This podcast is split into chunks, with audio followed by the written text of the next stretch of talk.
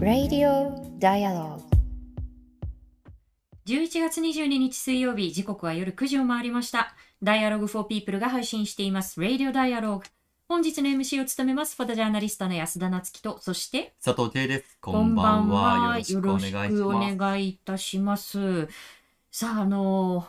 冷え込んできましたね。なんか先週、あの、あれ、秋すっ飛ばしましたよね。秋ありましたっけ、なんていうね、こう話をしましたけれども。なんかだから紅葉が見れない感じがしますよね。こうあ温度のあ。下がり方が一定じゃないので、綺麗な紅葉になってないなっていう感じがしますね。なんかあのまたスタジオのなり方が違うというふうにあのコメントいただきましたが、ちょっと違って聞こえますかね？今日実はあの後ほどまたご説明をしますけれども配信場所は一緒なんですけれどもちょっと配置が違いますがちょっと空間の鳴りが聞こえてしまってるかな？広がりが感じるかもしれませんが。はいはい聞きづらいところがないでしょうか？大丈夫ですかね？もしちょっとあの途切れ途切れだったり聞きづらいことがありましたらお伝えください。さああの今夜のテーマですが、え芸能とハラスメントということであの皆さんも連日さまざまなこう報道で触れていらっしゃると思うんですけれどもあの特に今宝塚歌劇団の問題、え内部でいじめがあったのではないかハラスメントが横行していたのではないか、えそれに対する調査が不十分なんではないかというこう、まあ、そうしたこう指摘が報道の中でもこう相次いできましたが、え今日はゲストとして公認心理師 LGBT アクティビスト元タカラジェンヌの東小雪さんを後ほどお迎えしていきたいと思います。えー東さんはですねあの生きづらいあなたへというこう動画シリーズでですねあのこの、えー、Dialogue for People の YouTube でもこういろんなこう動画を皆さんにこう配信してきてちょうど1年ぐらい前ですかねあの、えーこの配信にもこうあの来ていただいたんですけれども、えー今日はあのご自身のこうあの宝塚にこういらっしゃった時のこう体験も踏まえて、えー皆さんと一緒にこうこの問題を考えていきたいと思います。あえっ、と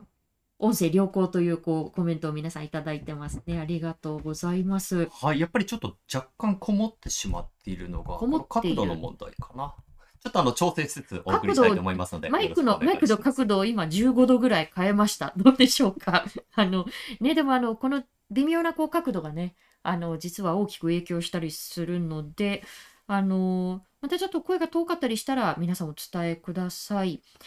えーさああのメッセージなんですけれども YouTube ですでにたくさんコメントをいただいていますが、えーこの YouTube のチャット欄や、えーハッシュタグ Twitter では D4P 4は数字の4なのでハッシュタグ D4P で皆さんのメッセージをお送りください。えーこの後21時50分頃までお付き合いいただければ幸いです。さあ、まず今日のニュースの中から気になったものを一つピックアップしていきたいと思います。あ、えっ、と、クラタンさん、さっきより、えーはっきり聞こえるようになりましたというふうにコメントいただきましてありがとうございます。はっきり喋っていきたいと思いますので、はい。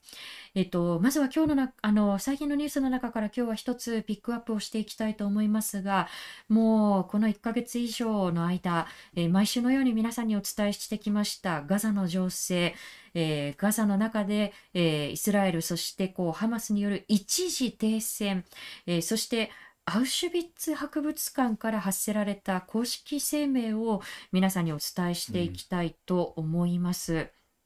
さ、あの、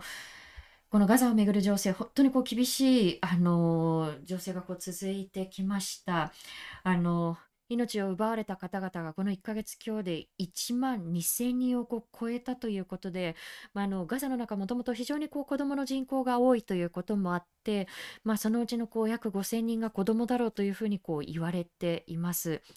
であの今日これはこう報じられたことではあるんですけれども、えーイスラム組織のハマスとそしてイスラエル軍が、えー4日間の停戦あの一時休戦ということですね。あの4日間の休戦期間をこう設ける。で、その間にこう、まあ、あの人質のこう交換をするということが報じられています。今、表に出てきているこう情報の中では、えーハマスの側は、まあ、イスラエルから連れ去った人質のうち、まあ、主にこう女性だったりこう子供から、まあ、50人順次を軍事順次解放していきますよということで。であの、まあ、イスラエル側もこう拘束をしているパレスチナ人の、まあ、こちらもあの女性とこう子供を中心に約150人をこう釈放するということでした。え150人もこうあの釈放されるんだったらいいんじゃないみたいな声を時々耳にしたりするんですけれどもあの、まあ、大前提としてあのイスラエルはですねもう今回10月の7日に今回のこう事態が起きる以前から、まあ、パレスチナの人たちをこう何千人とまああの、まあ、拘束をしたりこう、まあ、長期投獄をしたりということがあの続いてきているんですよね。でその中には例えばその、まあ、自分たちのこう土地をこう、まあ、入植だったりですとかあのそういうことでこう奪われてこうまっとうにこうやめてくれっていうふうにこう抗議をした人まで、まあ、テロリスト扱いされてこう拘束をされ、まあ、拘束をされた先でこう拷問されっていうことはもう本当に日常的にこう起きてきているんですよね。で、さらにこの10月の7日、もちろんそのガザが非常にこう、あの、緊迫した状態に置かれているということは間違いないですし、それを伝える必要性はあるんですけれども、実はあの、ヨルダン川のこう西岸地域でも、あの、多くのこう、あの、パレスチナ住民がこう、殺害をされたりですとか、で、この1ヶ月余りの間に2000人以上が、あの、まあ、拘束をされているということなんですよね。で、先ほど皆さんにこうお伝えしてもしかするとおっと思ったかもしれないんですけれどもあのイスラエルがこう解放する中にも女性と子供も含まれているというふうに皆さんにこうお伝えしましたよね。そうなんですよ。あの例えばそのね子供たちのまあ、イスラエル軍のこう戦車とか軍人にこう、まあ、石を投げてこう抗議をしたとかあるいはその疑いをこうかけられたという形で子どもたちがこう連行されてで子どもまでがそこでこう拷問を受けてでまああの数日だったりあの数週間でこう解放されるというこうケースもあるんですけれども子どもが何年も長期拘束をされるっていうこともこれまでも面々とこれはこう続いてきていることなんですよね。でもちろんその大人に対してもその不当な拘束があってはならないということは前提なんですけれどもこう子供に対するこう人権侵害ってあのもう未成年ですからやっぱりその国際条約上もこういろんなこう人権問題をこう考えてもやっぱり非難はこうどう考えてもこう逃れられないことですよね。でこういうことがこう面々とこう続いてきたということは前提としてこう踏まえなければならないことかなと思います。でこうしてまああの凄まじい人権侵害とあの人命をこう奪うということがこう続いてきている中でじゃあ国際社会がこうどう動くかですよね。これをこうたった4日間のこうあの停戦にこうしてしまうとじゃあ4日間こう停戦したらまた4日後には自分たち虐殺されるかもしれないんですかっていう中でその恐怖感の中でこう人を生かしておくこのこう小さな中にこう閉じ込めたままですねあまりに残虐ですよねそれ自体が。でまあ、の国際社会がどんなふうなこう声を届けていくのかというところで、まあ、いろんなこの間首相だったりですとかあの国際組織のこう声明なんかをこう見てきたんですけれどあのこれはですねあの11月の20日、えー、ポーランドにあるアウシュビッツ博物館の公式、えー、アカウントから発せられた声明、まあ、これはですねあの、えー、ポーランドにある国際アウシュビッツ評議会という、まあ、のアウシュビッツミュージアムだったりですとかその他ホロコーストのこうメモリアルのこう、まあ、いろんなこう施設だったりですとかあのそういうものをこう管轄しているようなこう評議会なんですけれども、まあ、そこがあの公式声明をこう発表しているんですよね。でどういうふうなこう内容だったかというと、まあ、自分たちはそのイスラエル人およびユダヤ人と、まあ、揺るぎないこう連帯を表明しますと。であのイスラエルは国家としてあのまあ存在の脅威にさらされているこうイスラエルは国家としてその自衛する権利を有しているんですと。でハマスが人間の盾として搾取しているガザの民間人にも影響を及ぼしてますよねっていうまあそういう内容で、まあ、あの最終的にはその、まあ、即時あの人質のこう全員の無条件のこう解放を求めて戦争のスパイラルをこう止めましょうねというこうあの帰結になってるんですけどいやいろいろ言いたいことはあるんですが民間ガザの民間人にも影響を及ぼしているという言葉。1万2,000人が虐殺された状況をあ影響っていう言葉でまとめちゃうんだっていうところともちろんそのね、イスラエルのこう市民がこう殺害をされたりですとか人質にされるということはあってはならないということはもちろんこう前提にはなるんですけれどあのそもそもそのイスラエルがこう国家としてこう掲げているこ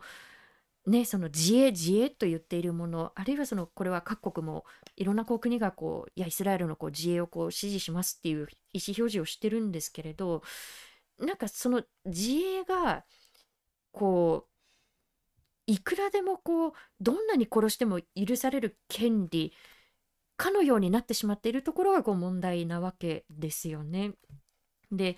あのホロコーストのようなこう虐殺というのは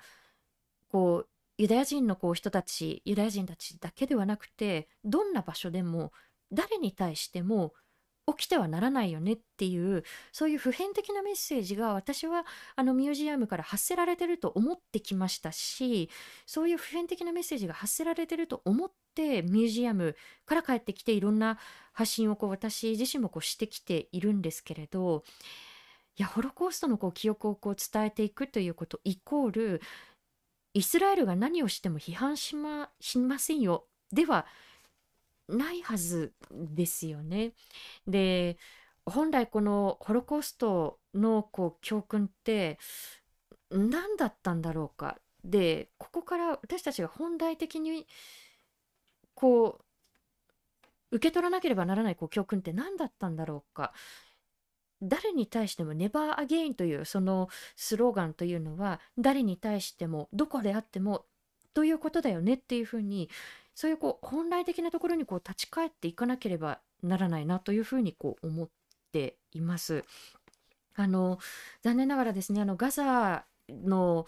通信会社のこう燃料がこう切れてしまったということで私たちがあのこれまであの連絡を取り合ってきたあの知人たちとはかなり連絡がこう取りづらくなってしまっているんですけれどもそれでもなんとかこう途切れ途切れにこう届いてくる言葉を私たちも引き続きあの皆さんにこの配信を通してえお伝えしていけたらというふうに思っています。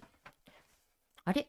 配信途切れたりしてます？いや、配信途切れてますか、ね、途切れてはいない大丈夫、はい、すいません。そしてあの音声の問題なんですけれどもやはりあのこちらのマイクの配置に問題があったようでちょっと干渉しておりました。ちょっとあの配置の関係であの僕がなかなかこう声の届かないところに今いたんですけれども、まあ、この後なぜこういう配置になっていたのかということもご説明いたします。はい。えー、ちなみにですね、今 YouTube のあのチャット欄で、えー、ミキティさんですね、あのドイツ在住です。このような声明、アウシュビッツの評議会が出した声明ですね。このような声明は、ドイツの公的な機関やホロコースト関連機関でも出されているので、驚きはないですというコメントをいただいて、えー、これぞまさに今のドイツの雰囲気だと言えますというコメントをいただいています。あの、そうなんです。あの、ちょっとやろうやろうと思って、あの、まだできていないんですけれども、あの、ちょっとこの配信を通してなのか私たちのこう記事を通してなのかまだちょっと考えているんですがあのこのイスラエルパレスチナをめぐって今ドイツで何が起きているんだろうかということもどこかでね掘り下げていきたいなというふうに思っています。さあということで、えー、お待たせいたしました。ここから特集コーナーに入っていきたいと思います、えー、ここからはこの方と一緒にお送りします、えー、公認心理師で LGBT アクティビスト元タカラジェンヌの東小雪さんです。こんばんは。こんばんは。どうぞよろしくお願いします。あの音声の感じでもしかすると皆さんのお気づきになられたかもしれないんですけれども今日東さんあのスタジオに直接お邪魔しております。お越しいただいております。嬉しいです。この秋の感じがね、あの気配、秋の気配をね、ちゃんと感じさせる装 飾がしてあるところが、吉田さんと佐藤さんの素晴らしいところだなと思って。うちの内装について今。美しいですね。はい、いい香りもして。そうそう、なんか。いいですね。あのですね、うちに今、あの今年ちゃんと紅葉を見てないなと思ったので、あの佐藤がですね、あのちょっと近所のお花屋さんで見かけた、はいあのなんかね、いい感じに赤くなっている葉葉っぱを、あのを名前は存じ上げませんが。野手あふれる趣がはい素晴らしいですね。はい、そしてあのやっぱりマイクの関係で2人で話してる時とかにあのちょっと声がこう広い空間で話してるかのような響きになってしまいますがご了承ください。そうなんだ、そうなんだ。すいません、皆さん、あのご不便おかけしますが、あの早速、東さん直接来てくださっているということで、よろしくお願いします。なんかね、あの、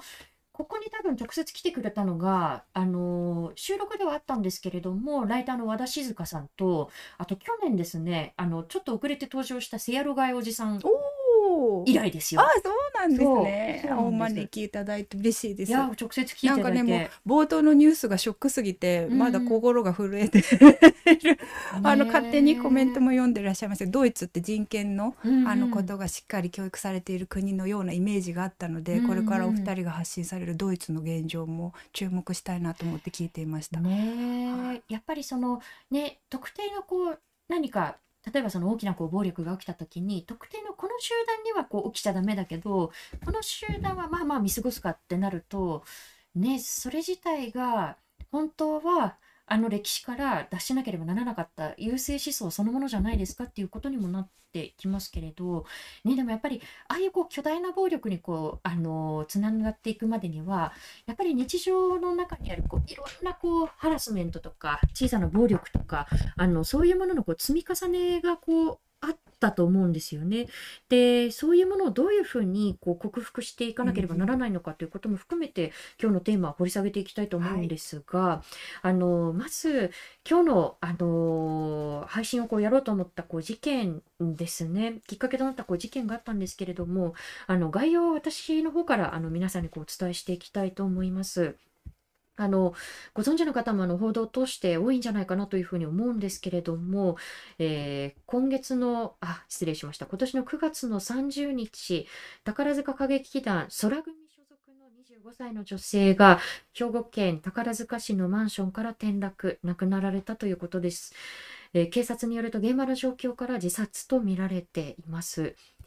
亡くなられた女性は2015年に宝塚音楽学校に入学し2017年に宝塚歌劇団に入団。亡くなる前日空組の公演初日に出演したものの、えーこの日お母様に、えー精神的に崩壊しているという趣旨のメッセージを送っていました。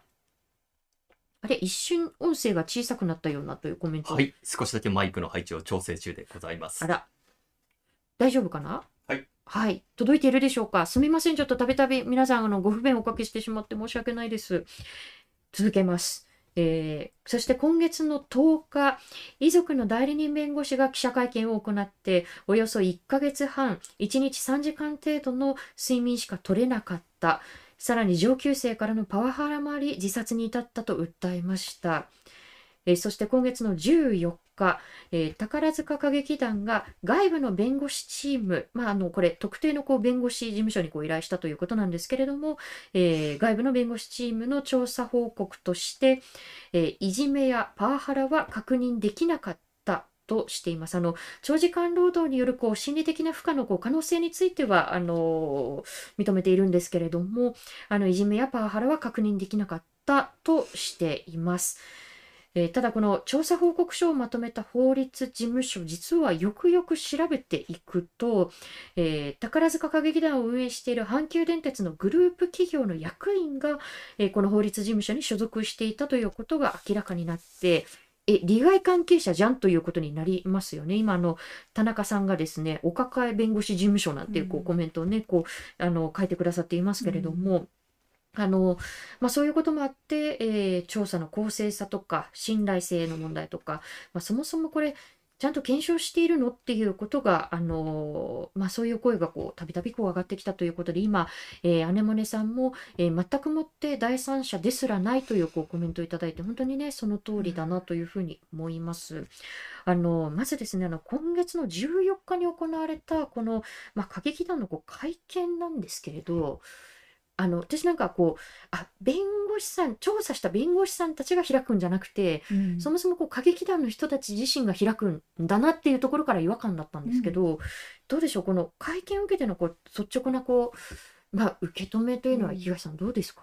もうだまず後輩が亡くなってしまっているので、とっても悲しいという気持ちでいっぱいなんですよね。この第一報が届いた時からもう本当に直接の面識はなかったけれども、空組の娘役さんがあの地震で亡くなったっていうニュースを聞いてからも本当に辛くて。でその後にご遺族の方のあの遺族の訴えというコメントを読んで、遺族側の弁護士さんの会見を見て本当にどんなことがで追い詰められていったのかいかに助けてとか逃げるという選択肢が取れなかったかっていうことがもう劇団の中に少しでもいたので、もうすごく想像がよく分かってもね向こう側の景色とかも思い浮かんでですねとても辛い気持ちでいたんですね。でそれで劇団の会見を私もリアルタイムで見てたんですけれども辛くて見られなかった。もちろん報告書も読んでいますし、あのこの問題きちんと注視してはいるんですけれどもまずあの暴力的で発言も辛くて聞いてられなかったっていうのが、あのまず正直な感想ですね。あの東さんご自身がねあの宝塚の中でこう経験したことというのは、はい、あのご著書の中にもこう書かれてい。るんですけれども、はい、まあ、あの後ほどまたあのお話をこう聞けたらなというふうに思うんですがあちなみにあの音声のことに引っ張られてしまって東さんのプロフィールを私ご紹介していませんでした。大変したのかなと思って。失礼いたしました。あの、初めましての方も、あの、そうでない方もいらっしゃると思うんですけれども、ねね、はい、あの、大変失礼いたしました。東小雪さんのプロフィールを私からご紹介をしていきたいと思います。あの、東さんはですね、1985年、石川県のお生まれです。えー、東京ディズニーシーで初の同性婚、同性結婚式を挙げて、日本初の同性パートナーシップ証明書を取得。これは渋谷区ですね、うんうん、えー、そして LGBT 女性の生き方、えー、自殺対策について講演研修執筆など、えー、幅広く活動をされていてメディアにも多数出演をされています。え著書に同性婚のリアル、えなかったことにしたくないジップから性虐待を受けた私の告白などがあり、えー、この本の中にですねあの宝塚で自分自身があの受けた被害だったりあるいはその後自分自身が加害者に回ってしまったということもあの率直にこう綴られていて私も最初に読んだ時はあのとてもこう衝撃でした。うんすいませんあのご紹介するのが前後してしまってこう大変申し訳なかったんですけれども。ねあのーこの報告書のことなんですけれども、まあ、あの東さんもすごく苦しい、ね、思いをしながらこう読まれたと思うんですがあのこれ報告書に明記をされておらずあの記者会見の中であの明らかになっていったことなんですけれど空組の劇団員のうち4人の方が、うんうん、まあ、ヒアリングをこう辞退しているということが会見の中で分かったということで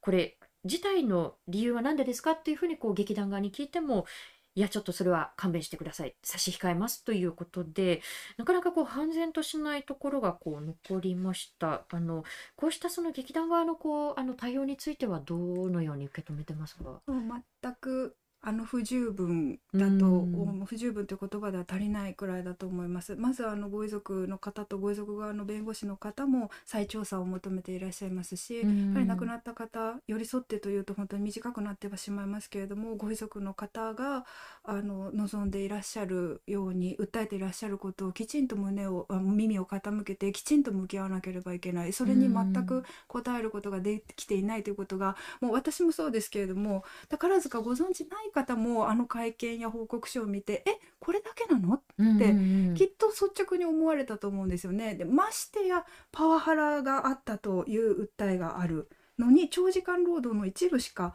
認めていない。そしてパワハラも認めていない、うん、でも報告書の中を読んだだけでもそれはパワハラなんじゃないの？って見読める部分もありますしでもパワハラは認めていなくて、うん、でそしてましてや背景に圧倒的に特殊な主従関係上下関係が圧倒的に特殊なんですよね。でその私は暴力が連鎖していると思っているんですけれどもその特別な事情もあるのに調査も全く不十分ではないと本当に思いました。うん、ねその不十分さにもおそらくあのつながってくる点なんですけれども、まあ、先ほど皆さんにお伝えした通りですねこの調査報告書を取りまとめた特定のこう法律事務所に、えー、宝塚歌劇団を運営する阪急電鉄のグループ企業の役員が所属していたということが明らかになって利害関係者じゃんというところで。うんうんその利害関係があるこうまあそうしたこう役員がこう関わっているようなこう法律事務所に依頼したという構造そのものについては東さんこれ明らかになってどうですか？ですね。その企業の体制としてその劇団であったり芸事今日のテーマ芸能ですけれども、うん、そういう特殊性を置いておいても阪急はあの大企業一般の企業ですからそう,、そうした中で長時間労働やパワーハラスメントの問題があった時にもう本当に不十分と言わざるを得ないですし、うん、不信感というか社会の声に全く耳を貸していない状態だなと思っています。あのそしてこれはあの昨日ですねあの報じられたところなんですが、えっと、宝塚歌劇団があの調査委員会を新たにこう設置しますよというこう方針があの示されました。であの歌劇団が主体として、えー、劇団員全員を、まあ、あの全劇団員をこう対象にした聞き取りをしそれをもとに再発防止策をまとめるためのこう組織ということなんですけれどなんかいろいろこう突っ込みたいところがたくさんあって、ね、え聞き取りは劇団側が主体としてやるんかいとかあとはそのこれ一部で報じられているんですけれど調査委員会にじゃあ誰が入るんだろうかっていうところをこうあの見ていくとなんかこの歌劇団に詳しい人が入りますみたいなところもあってあれなんか調査の手法それでいいんだっけとか、うん、え調査委員のあり方ってそれでいいんだっけとかちょっとまだ今できてきている情報だとまだまだ疑問が残るような点もあるのかなと思うんですがこの点についてはいかがですか、ま、全くその通りですね。まずはこの度亡くなってしまったあの方ご遺族の方が求めている再調査ではないというふうに、あのおっしゃっているのでまずはそのご遺族の方がこう不十分だとされる今回の件に関してのきちんとした公平公正な調査ということがまず絶対に重要ですし、うん、ずっと続いてきた暴力やパワーハラスメント長時間労働の問題も今安田さんが指摘してくださったようにこのような状態では、うん、きちんと聞き取りができるのか。私がもし劇団に今いたとしたら、話せないだろうし普通の企業であってもパワハラの問題で会社に伝えるというのはすごく難しいと思うんですよね。うんうんうん、なのでましてやあの上下関係があったり役がつくかつかないかっていうところで働いて生きている人たちが劇団にそんなこと言えるだろうか確かに。と思いますね。またその、まあ、後ほどまたこれはあの、はい、お聞きしたいとは思うんですけれどその、まあ、非常にこうハラスメントだったりこう暴力がこう横行しているようなこう環境にずっとこう面々とこう置かれてきた場合やっぱりそれをこう振り払ってこう内部者もしくは利害関係があるだろう人にこう率直に自分はこういうことを見ました経験しましたって言えますかと言ったら無理ですよね、うん、15歳とか16歳中卒高卒くらいでね一生懸命バレエをやってあの華やかな舞台に立ちたいというその思いだけで、およそ20倍の、まあ、狭き門をなんとか突破して一席やっと自分は入れたっていう、うん、まあ、少女たちがそのまま大人になっているですね。何かアルバイトをしたり、えー、本を読んだりとかそういう多様な経験を積む機会、うん、教育を受ける機会っていうのがねないんですね。うん、1 5 6歳で入ってきてますから。でそこの常識の中でで、まあ、暴力を受けながらこんなこれが厳しい宝塚の世界なんだこれが伝統なんだこれは愛ある厳しい指導なんだっていうことを、まあ、寝ないでずっと言い聞かせられる。寝かせないでずっと言い聞かせられると他のね社会を見ることも 見聞きすることも体験することもないですから、でそれの世界の中でずっとまあ大人になっていくわけですね。でもしこのような事件があって聞き取りとなってもで上級生からであったり同期の中で、えー、話しちゃダメだよと話さないでおこうねとかねそういうお話し合いがあったら、まあ、話せないだろうなと想像しますし、あそれに。まあ自分がその集団の中で生き延びなければならないと思った時に自分に不利益になるようなことってやっぱり言えない。ででそれ それ言えないなと思います。本当に。でそうこれはねあの一般の企業も難しいと思うんですけれども本当に宝塚は特殊な世界なのでとってもうん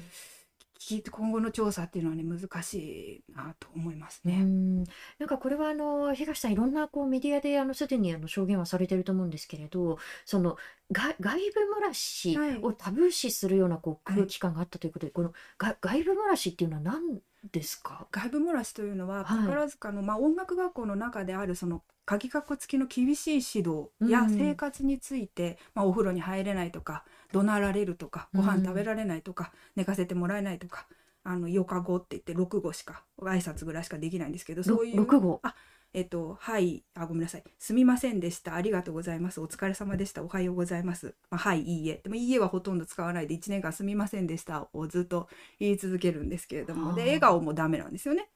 笑顔、笑、口角がちょっと上がってるだけでも、それは失敗になってしまうので、まあ、そういう上級生の前でってことですか？うんそれに限らず、まあ部屋以外部屋以外スーパーとかも一応行けたりするんですけどの通学路とかも全部ダメですね。余暇生が笑ってたら今でも私びっくりするし 余暇生がまあわなんか楽しく会話とか普通に会話をしてたらあれ余暇生なのにって私でも思っちゃうかもしれないですね。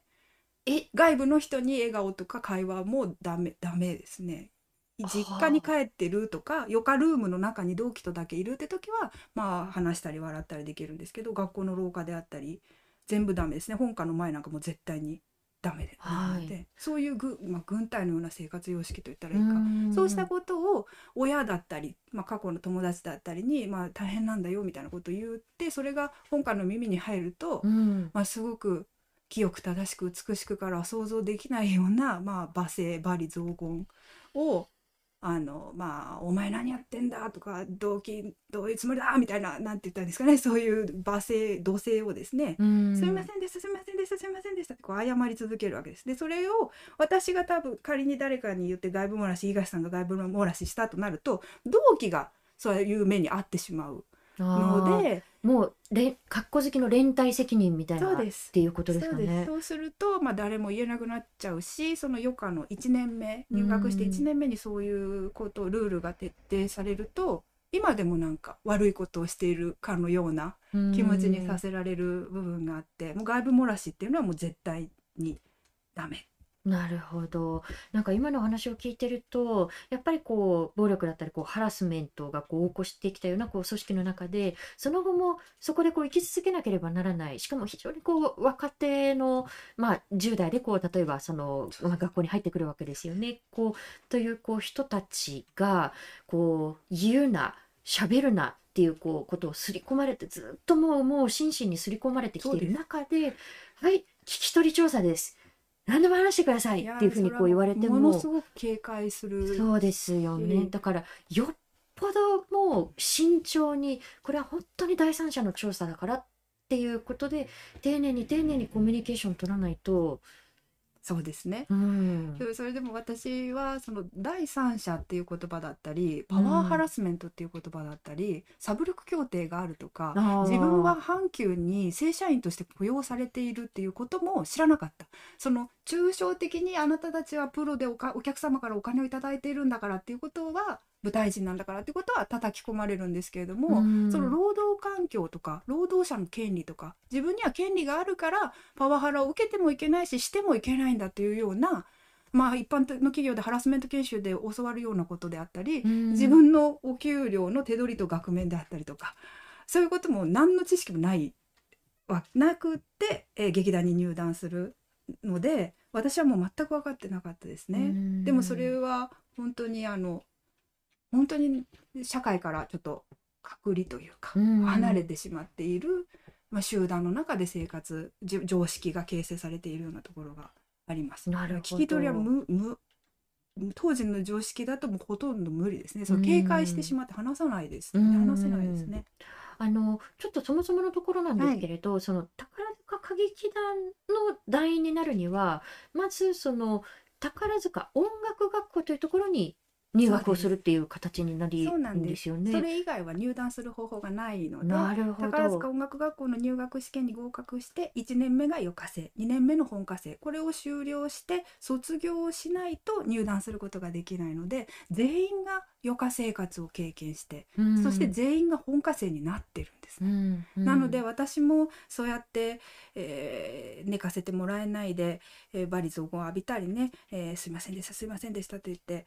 謝り続けたりだとか、えーお風呂に入れなかったりそういう経験も持っている被害の体験も持っていますけれども、ん。1年後には引き継ぎが行われて私も本科生になってういる。んあんなに辛かったはずなのに今度は私が加害側に回ってしまっているんですね。う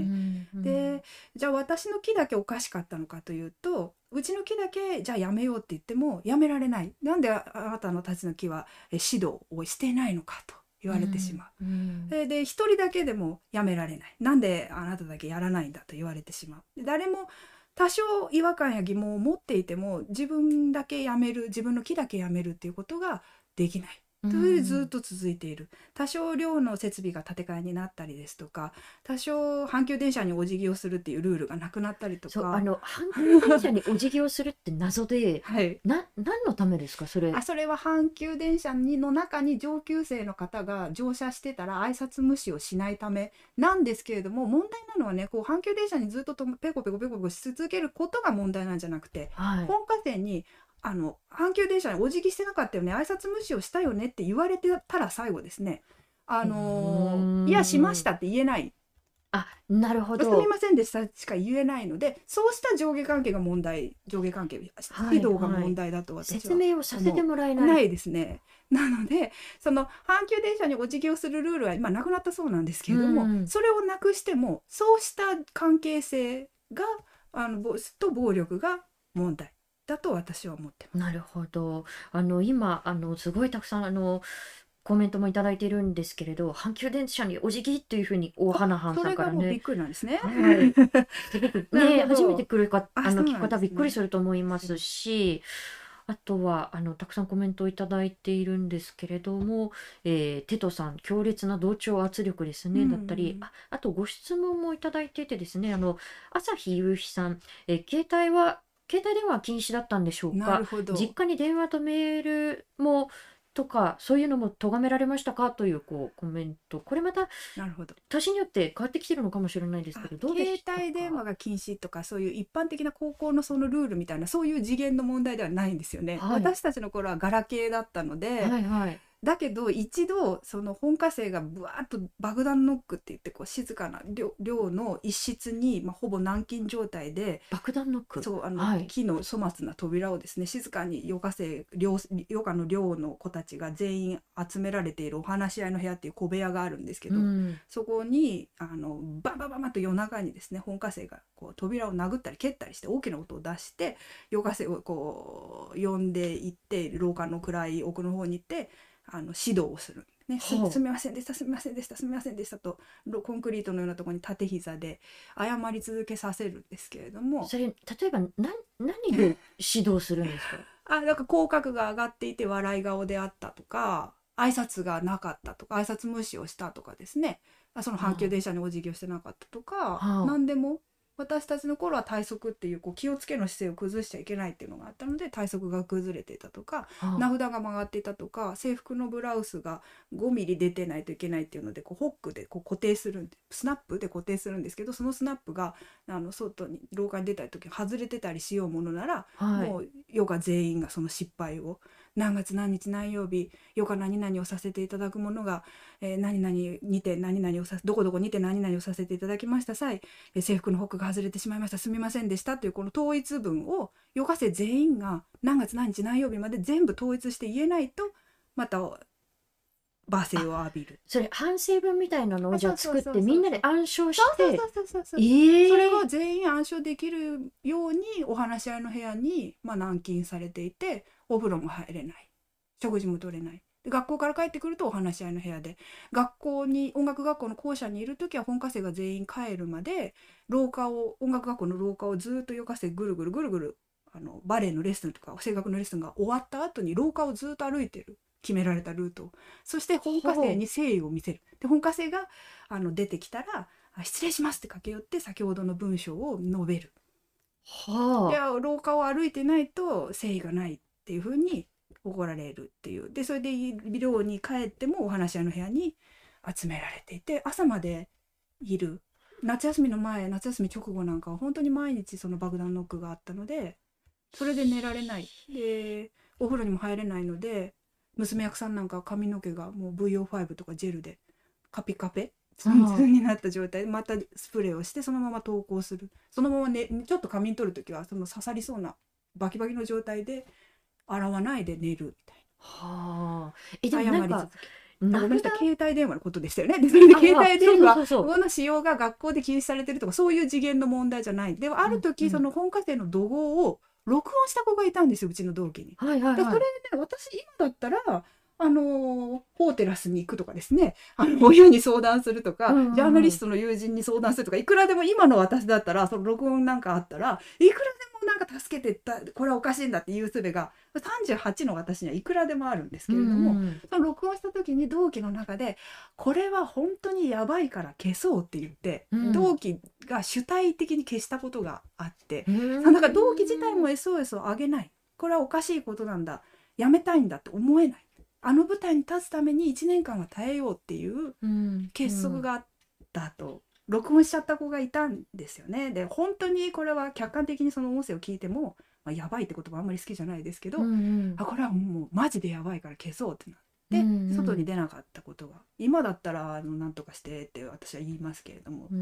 そういうもんでもないので携帯でただ今いいなと思うのは LINE の通信記録が残っていたりですとか、はいはい、あの親御さんに連絡するのが残っていたのでそれはあの本当に、まあ、証拠として採用されるならそれは良かったなと思っていますが私たちの中では何かこう自分たちの中でも外部漏らししないような精神状態にあります、ね、なるほどな。なんかそういうこうあの不当なこう同調圧力って多分いろんなところにこう影響してくると思うんですよね。で例えばその一人がこう失敗をしたらこう同期みんなでこう謝らなきゃなんないみたいにこうなるとやっぱりこう監視の試合になるしギスギスもするしそれっていじめが起こりやすい構造ですよね。そうなんですだからどれがいじめ、うん、いじめっていうふうに報道されてもいじめってなんだろういじめってどれだろうって生活全般がいじめ的であるとモラハラ生活全般が暴力なので、いじめって言われてもどれ？何？どれを指してるの？って最初私は思いましたし、その上級生からバッと言われる。でその後にあんたのせいでやまた怒られたじゃないかみたいになってさらに弱いところにえパワーが同期の中でもパワーが向いてしまうでそれはその誰かがものすごく性格が悪いとかですね人柄が悪いとかそういうことではなくて、そういう構造に問題があると私は思ってます。なるほど。いやでもなんか大前提としてこれはやっぱり人権問題だし、ね、人権侵害だと思うんですけどでもやっぱりそれが舞台に立つためだからこうお客さんにいい舞台を見せるためだからっていうふうにこう美化されていったりするじゃないですか。はい、でも前提としてこれは人権問題なんですけどでもやっぱりいい舞台を届けたいというのであればちゃんと休んでちゃんと心身をケアしてだってもうはこういう例えばそのパラハラがこうあもうなんか失敗したら怒られるんだみたいなこうプレッシャーがパフォーマンスを下げるっていうのはいろんなこう研究とかでも明らかになってきているし心身が健やかで、うん、で表現ができた方がいい舞台になるんじゃない、ね、って私なんか思って何の何何にもつながらないんじゃない？っていうふうに、うんおっしゃる通り思っちゃうんですけどね。常識的に考えると本当にその通りでスポーツ界にもいろんな改革があると聞いています、ね、私の同期は疲労骨折をして舞台に立てなくなった子がいて休園を余儀なくされているんですね。それはじゃあその疲労骨折をする骨が弱かったというのかと、私はたまたま疲労骨折しなかったけれどもあの医務室にも行けない。医務室あってもあの今年の初舞台生医務室使いすぎだよねっていう一言があるともう医務室にも行けないえー、私たちの頃は医務室使えなかったよねとかね。何でもいいんですけれどもそれを言われると間接的に言われると医務室使えないとか氷も半分しかもらえないあの人数分のね十分な氷をもらえアイシングができないとか。医務室の意味とは？そうなんです。設備があってもあの使えないとかねそううんそういうことがあります。でその今安田さんが言ってくださった表現とは何かパフォーマンスが高いそのパフォーマンスとは何かっていう部分が問われる部分とことだなと思うんですけれども、まあ、そうした環境の中であの舞台ができているっていうのはあの事実ではあると思います。なるほどな。いや、ちょっと、あの、コメント欄も本当にね、いろいろ、あのこれがこう宝塚式メソッドなんでしょうねっていう、こう、直太さんのこうコメントだったりですとか、まあ、これは、あの、ひあの肯定するという意味ではなく投稿されてると思うんですけれども、あと、戸草圭さんが、あの、部活中に水飲むな理論、かっこ科学的根拠なし。なんかそれにすごい近い、昔横行して、昔ですけど、横行してたやつですよね。ね、今でも一部残ってるかもしれないですけれども、で、さっきですね、あの YouTube のコメント欄で、あの、なぜその、他にこう、東さん以外にこういう声を上げる方がいらっしゃらないんでしょうかっていうこうご質問もこういただいてたんですけど、どうしてこれが、こう、こういうやっぱりこう構造的な問題が、これまで表面化してこなかったのか、たびたびその、たびたび報じられたりはしててましたけど、なんかこう一過性のものに終わっちゃったりですとか、なんで表面化してこなかったんだと思いますか？私は人の死がないとこうして動かないっていうことはもう本当に悲しいことだし残念なことだと思っています。でもやっぱりこの度の動きを一過性のものにしないっていうのはすごく重要なことで同時に重要なことでもあると思うんですよね。これを機にとかこれをきっかけにとはあの彼女のことを思うととても言えないけれども、あの社会がこの人権侵害を見逃してはこれ以上いけないというふうに思います。あの今質問してくださったのはですねあの人権という概念とか感覚が圧倒的にない当時うん。それは劇団であったり劇団員生徒もの中私の中にも人権感覚がなかったからあんなことができてしまったっていうこともありますけれども、うん。社会の中受け手側に人権感覚がなさすぎるっていうところももうそもそもの問題だと思います。うん。あとはそのパワーハラスメントであったりとか今お話ししたの本当に生活の一部なんですけれどもこのような生活っていうことは厳しい指導だったから私はあれがあってよかった宝塚の舞台のためにあの厳しい上下関係伝統があって私は良かったと仮に劇団員が今後語っても元宝ジェンヌが仮にそういうふうに肯定的に語っても暴力を受けていい人も暴力を振るっていい人もいませんから、うんそれは社会がきちんとあなたがいいと思ってもそれは社会的に容認されないよね。暴力っていうのはダメだよね。人権侵害は芸能界であっても一般企業であっても宝塚であってもどこでも起こってはいけないしもう起こしてはいけない。あなたがその厳しい指導があってよかったと思っていてもあのその暴力は許されるものじゃなかったんだっていうことはうん。指摘し続けないといけないと思います。分からなくなっちゃうんですよね。私も、私もあのー、余暇生を鍵かっこ付きの指導をしてた時っていうのは、はいはい、嬉しかった。変な言い方ですけど本科生になれて自由になって1年耐えて余暇が下級生が入ってきて自分は憧れの本科になって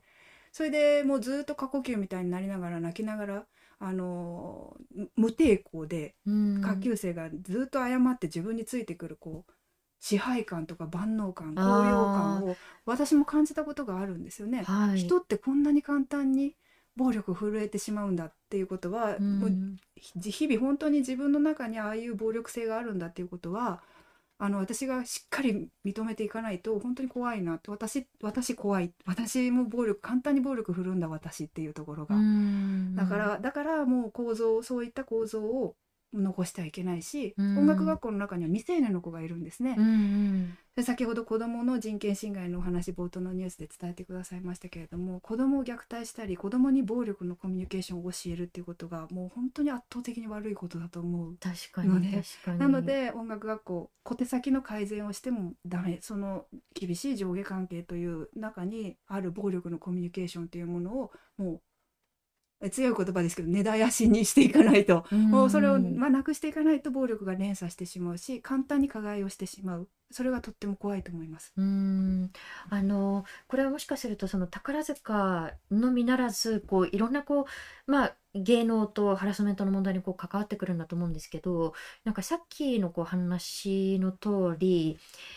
特にやっぱり一部のスターになった人とかうん。成功した人がさっきみたいにその今があるのはあの厳しい指導を耐えたからだよねとか、あの厳しさの中にもこう愛があったからだよねっていうふうになんかこう暴力を美化しちゃう。でそのやっぱりこう暴力から避難せざるを得なかった人たちの声は響かないわけじゃないですか。はい。なんかその美化の負のスパイラルってなんかしかも愛のこう言葉のもとに暴力を振るうとか美化するってもうなんかもう DV の構造加害性そのものだなっていうふうに思ってしまうんですけど全くその通りでね。すね。でもそのことがやっぱり伝わらなくてすごく苦しいですね。愛ってすごく耳障りのいい言葉だから。うんだからもっと暴力の仕組みについて社会全体が敏感になって学んでいく必要があると思いますしうん下級生の子がですね、ツイッターにあの宝塚の上下関係っていうのは家族みたいなものなんですっていうふうに書き込んでいてああそうだよねって思ったんですよね。私はすごく。あのああそうだよねって思っちゃった。でもそのことがいい意味で彼女はきっと書いてる。今告発されていることっていうのは、うん、間違ってるんだ。そんな暴力じゃないんだ。家族愛なんだ。でもあ家族愛だよねって今 DV っていう言葉が出ましたけれども、うん。そこからやっぱり逃げられない逃れられない。で私のためを思って言ってくれてるんだと思うと被害に遭ってる人の声はうん自分が悪いんじゃないかなってね被害を被害とも思えなくなることもありますし、うん。あの家族愛ああ危ない言葉だなっていうことがねあの伝わる人にはね伝わるんだけれどもなかなか社会には響かないのですごくこう爆弾ノックであるとかね、うんあの余暇生活の私もまあある種キャッチーなことで聞いていただかないといけない。だからそこで興味を持っていただくのはいいんだもちろん必要なことなんだけれども本当に必要なのは、うん。その愛という言葉で包み隠されている暴力の問題なんだうん。と思います。はい、今あの青い彗星さんからあの、ね、ジャニー喜多川氏のあのジャニーズの、ね、問題にも、あの通じるものがあるというふうにあのツイッターでコメントをこういただきました、えーそれからですね今日たくさんあの本当に皆さんのこう声をうん。こういただいていますけれども、えーつぶっこさん。ジャニージャニーズの時も北川氏の口癖を、えー通じて笑いにしていたり、えー宝塚も行き過ぎた上下関係によるルールを笑いにしてバラエティで消費されていて、ね。私も笑っていました、ね。えー厳しいことが分かっていてそれでもやりたくて、えー残れる人が芸能人なんでしょと思っていました、というねそういうコメントもいただいています。だ私もですね、うん。あの苦労話をしてたんですね。そしたら小雪ちゃんそれ笑えることじゃないよと教えてくれる人がいたのあで気づくことができた。私は対談が早かった。すごく若いうちにはい。あの喜ばれるだろうと思ってエピソードをね話すような気持ちで また宝塚の時「寝ないでこうだったああだった」みたいなことを「えそうなの?」みたいに喜ばれるかなと思ってお話ししたら暴力から遠いところにいる人はすごく何を言ってるのと。うん。それ笑っていいことじゃないよと。教えてもらったので、うん。その暴力の問題に気づくことができた。気づいた時はもうすごく自分が冷たくなるようなは恐ろしい感じがあって。だから自分、メディアが笑い話に回収して消費してきたっていうのもそうだし受け取り手もそうだったし、うん。私自身他のおじいさんたちも苦労話をねたくさんするんですけれども、うん受けるからというか受け入れられるから、あの同じテンプレートが寝ないで頑張ったとか1年目のお掃除がこうだったとか、あのそういう受け入れられる形に変えて語られるところがあると思います。うんなるほど。あのそしてあのツイッターですみませんちょっと私があの最初にあの皆さんにこうアナウンスすべきあのところだったんですけれども、えツイッターであのコンタロバスさんから、えこれから聞き方は気をつけてください。同じでなくても、え学校や社会での過去の経験がフラッシュバックする可能性があります。えだーこの裏側をこう知ってもまだ心からステージ楽しめますかということですみませんあの私からもあの私からあの直接ですねあの最初にこうお伝えすべきところを大変あの失礼いたしました。あのもう少しあの東さんにこうお話をこうあのお聞きしていきたいと思いますのであのフラッシュバックの恐れがある方はあのくれぐれもご注意いただければと思います。すね。あの私もはい。今回の件に関してやっぱり人が後輩が一人亡くなっているので、うん。今まであの10年前に本の中であの書いてその後余暇生が5年前かな？音楽学校の余暇生が上級生の指導に耐えかねてバルコニーから飛び降り自殺未遂をしているんですね。でそれを機に、えー阪急電車にお辞儀をするっていう不分率の改正があってその時もはいはいインタビューにお答えをしていて、まあ、多少注目をその時もされた。でその時はあの人はスター東はスターになれなかったからあの悪く言ってるとか劇団の悪口を言ってるとか、まあ、レズビアンだから信じちゃダメだとかいろんなバッシングがある、えー、いろんなバッシングがあるんだけれども今回はなんか違うものを感じているんですよね。そうですか？そのまず OG の人がピタッと何も言わなくなって今まで私は私みたいなのもいるけど私は伝統の指導を受けてよかったってインタビューに答える人がいたり、うんうんうん、ブログやツイッターに書く人 YouTube に発信する人がいたりしたんですけれども、はい、今回はお悔やみの言葉もなければあ私もパワハラで辛かったっていうこともなければやっぱりあの指導はおかしかったんだっていうこともなければ、うん、何にもない。で私があの東さんの言ってることは間違ってるんだっていうこともなない状態、会見があるまで全くピタッとない状態でそれで私がご遺族の方のコメ、えっと、遺族の訴えを読んで本当にあの心がねあの指導という名前でな指導という呼び方ではとても足りないようなことがあったっていうふうにご遺族の方がねお書きになっててそれでもう本当に心動かされてな今こそ沈黙を破ったらどうだと、うん、あまあもうすごい本当に怒りがね さすがさすがに怒りがこみ上げて、うんうんうん、何も言わない沈黙しているっていうのは暴力を温存する側に加担をすることだと思って、うんうん、もうすごい本当にね今まであんなに言ってきてたのにどういうことだと思ってですね沈黙を破ったらどうかと書いたんですね。でも被害に遭ってフラッシュバックに苦しんでいる人とかね、えー、そういう後輩たちであったりとかそういう人たちに、うんうん、声を上げろよと言ってるわけでは決してない。そういう人はもう休んでほしいし、うんうんうん、報道から離れてほしい、うん、本当に心からそう思ってる。で他のいじめ問題であったり何でも音楽学校の、まあ、卒業生の方であってもあのしんどくなったら私の話も聞かなくていいからお休みしてっていうのは本当に思ってるし、うんうん、基本的には証言できる人っていうのはできるタイミングでできる方法で自分を休めながらしてほしいって本当に思ってる。けれどもこの沈黙は気持ちが悪い、うんうん、できる状況にある人はなぜいないんだろうと。で私がねあのお話しし続けるのはやっぱり人権が大事だって一貫して自分の中で思ってるから、うん、だからそれはあのお伝えしたいなっていうふうに。何より何よりも本当に大切なのはあの一人一人の人権が大切なんだっていうことがあの自分の中にあるからだからお話ししてるのかなっていうふうに思いますね。ありがとうございます。そのね今日もあのいろいろやっぱりこう過去のこう記憶が蘇ってくるとものすごくこうしんどいこう思いもこうね抱く中であのたくさんのこう体験をこうあの私たちにこうお伝えいただきましたけれどもどうでしょう？そのまああのジャニーズ事務所のこう問題とのこう類似性を、うん、あの指摘される方もですね、うんうん、あのコメントであのいただいているんですけれどこれからやっぱりこの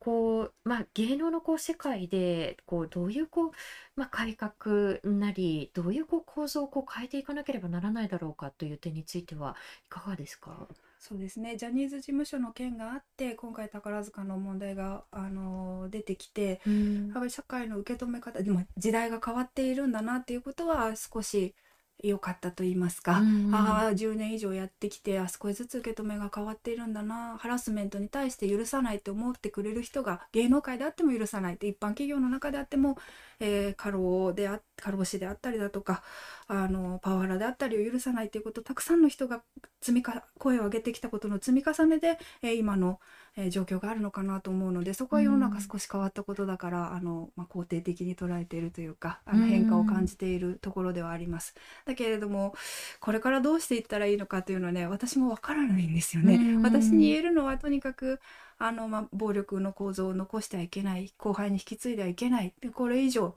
あの悲しいニュースを聞きたくない、うん、あの後輩が亡くなるのをね目にしたくない。目にし続けて何も言えなくて痛くない。うまく言えないですけれどもこのままにしておきたくない。それで10年以上お話をしてきたけれども変わらなかったことの延長上に今回の件があると思っているので、私はそれをなくしたい。で今回今後私の知る限りあの舞台というのはそうした背景で生み出されてきているので、もちろん100年前とかですね。90年前とかは違ったかもしれないんですけれども私の知っている中数十年では暴力の装置の中で維持されてきたことなので今後どういうふうになっていくのかっていうのは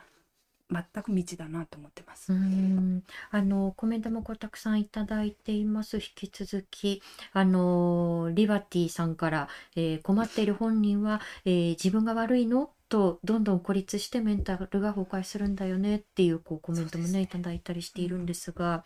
あの、どうでしょう、これ、あの、宝塚をこう、あの、例えばこうファンの方もいればあの今まで見たことがないという方もいれば、まあ、いろんな方があのいらっしゃると思うんですけれども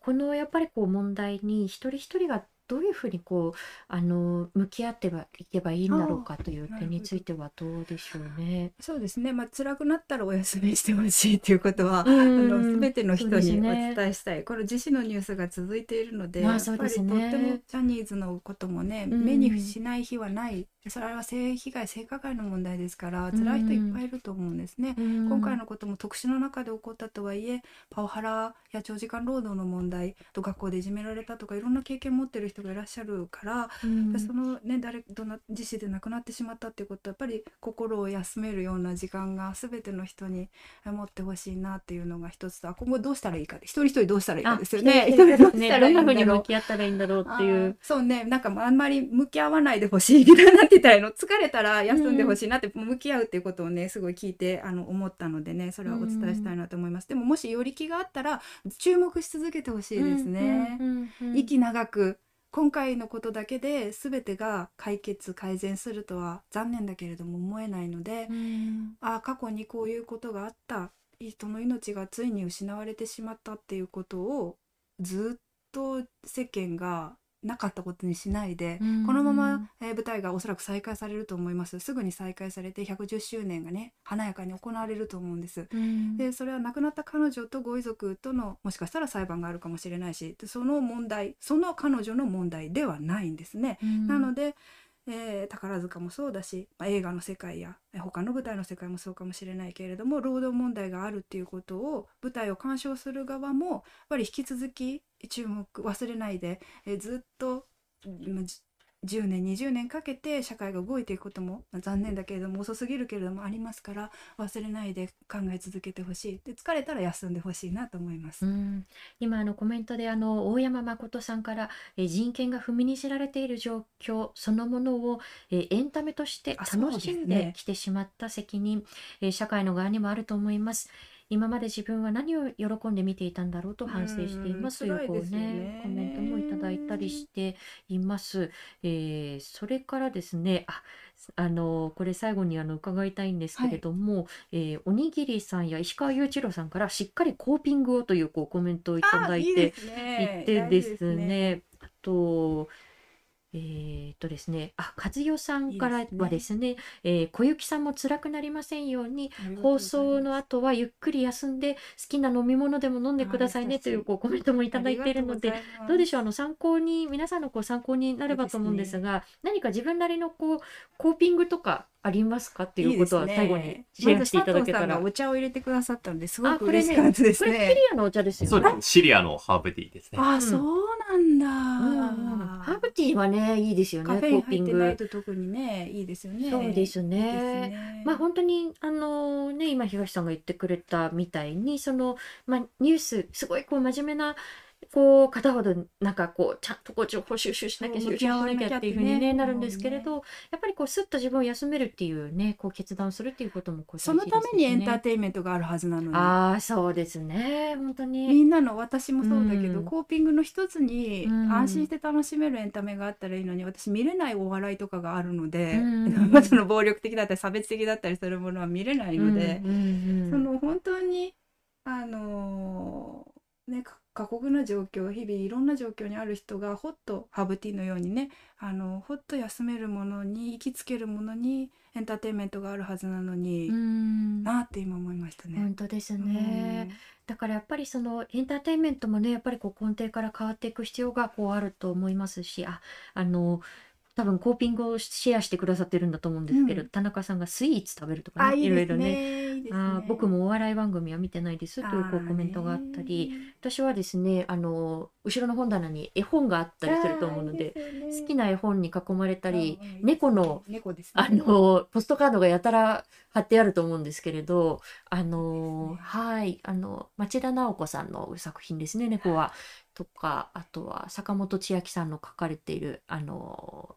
絵だったり猫の絵だったりするんですけれど、皆さんはどうでしょうか？すごい意識的にその時間を本当に取らないと難しいですね、私も頭の中がいっぱいになったりぐるぐるしちゃうことがやっぱりどうしてもあるので、あもう今日はここまでみたいなね、それはねそれはすごい意外にもすごく難しいことだなと思っていますね。ねなのでぜひあのこれがコーピングになりやすいなということを皆さんも何かこうあのリスト化していったりですか、ね、とか、はいあの具体的にあののちょっとしたことでもいいので見つけていけるといいのかなと思います。えー、最後にあの様々な悩みの相談先を一つあのご紹介しておきます。あ、えー、今妹さんから空を見上げるだけで変わりますよってそれも一つですね。えー、そしてあの相談先を皆さんにシェアをします。え自殺対策支援センターライフリンクの運営する命 SOS フリーダイヤル0120えー、061338、えー、061338思い支えるで、えー、皆さん覚えてください。えー、日月火金土は24時間対応、えー、そして、えー、今日水曜日そして木曜日は、うん、えー、午前6時から、えー、夜24時となってています。あの詳しくはあのチャット欄にもあの皆さんにこうシェアをしますので、えー、具体的なの対応時間は、えー、そちらで見ていただければと思います。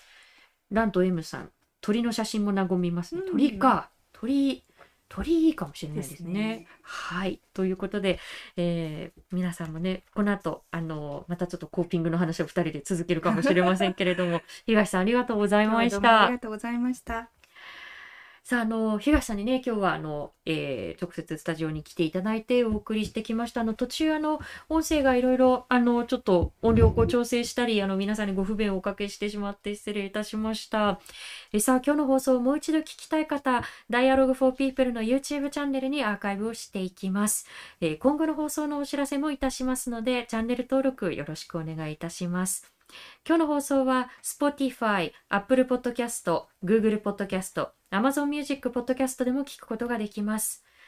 そしてこのレディオダイアログはサポーターの方々のご寄付で支えていただいております。えー、よろしければダイアログフォーピープルのワンタイムサポーターやマンスリーサポーターへのご登録もよろしくお願いいたします。えー、現在12月31日までの期間中、冬の寄付キャンペーンを、えー、行ってております。えいただいたご支援は取材や発信、次世代育成事業、そしてこのレディオダイアログの運営制作に使用させていただいています。えー、こちらも詳細はあのチャット欄や概要欄をご覧ください。えー、そして来週11月29日水曜日の放送ですが、グローバル難民フォーラム問われる議長国日本ということで、はい皆さん知ってましたか ?12 月にグローバル難民フォーラムなる、えー、世界的な、まあその名の通り、うん、あの、難民フォーラムが開かれるわけなんですけれど、日本共同議長国ですよ。はい、びっくりですよね。あの、こう、まあ今年その、うあの、アフガニスタンからあの退避をされてきた方がですね、あのまとまってあの、えー、難民認定をされたりしたんですけれども、ね、その方々もですね、ようやくこう難民認定をこう受けられたという形で、あの退避されてこられた大使館関係者の方、非常にこうあの冷遇されたりですとか、あの孤立したこう環境にこう置かれて、中にはもう、もうこれだったらもうアフガニスタン帰るしかないっていうことで、あの帰国をせざるを得なかった人たちもいるんですよね。うんでそもそももう難民認定率がものすごく低い上に入管難民法あの政府案をこう可決させてしまったので3回以上難民申請をこうしている人たちは強制送還の対象に来年から、えー、なっていきます。そんなこう日本が共同議長国として 何を発信するんだろうかっていうことはもう甚だ疑問なんですけれどもあの、来週はですね、あの、社会学者の小川玲子さん、あの、小川さんはですね、あの、難民審査参与員として、あの、今年あの、記者会見にもあの、登壇をされたあの方の一人なんですけれども、あの、アフガニスタンからこう、退避してこられたこう、難民の方々にとてもあの、えー、お詳しいので、あの、そうしたお話をこう、中心に小川さんにお話を伺いたいと思います。えこれがメインのテーマではあるんですけれども、実はもう一つあの、冒頭で、えー、皆さんにお伝ええすることがありまして、えー、実は11月の28日からですね、核兵器禁止条約の締約国会議がえー、開かれるのを皆さんご存知でしょうか？第2回となりますニューヨークで行われるんですよね。で先週あの被爆者としてあの声を届けてくださったあの木戸スエイチさんもニューヨークにあの行かれるということでところが日本政府今回もオブザーバー参加しませんっていうことしませんっていうことをこう表明してあれ岸田さん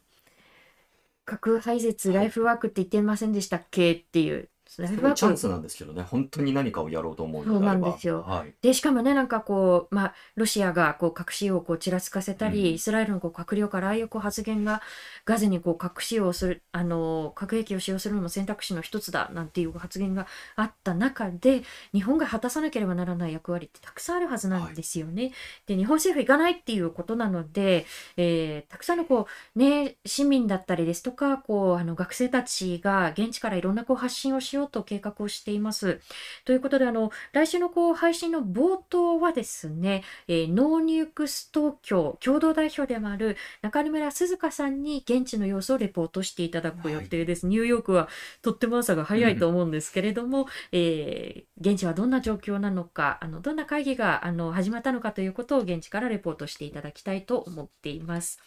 えー、ということで、この Radio Dialogue、来週のまたこの時間21時にお会いしましょう。今回のお相手は、フォトジャーナリストの安田なつきと佐藤圭でした。ありがとうございました。おやすみなさい。ご視聴ありがとうございました。チャンネル登録やご評価をいただけますと幸いです。また、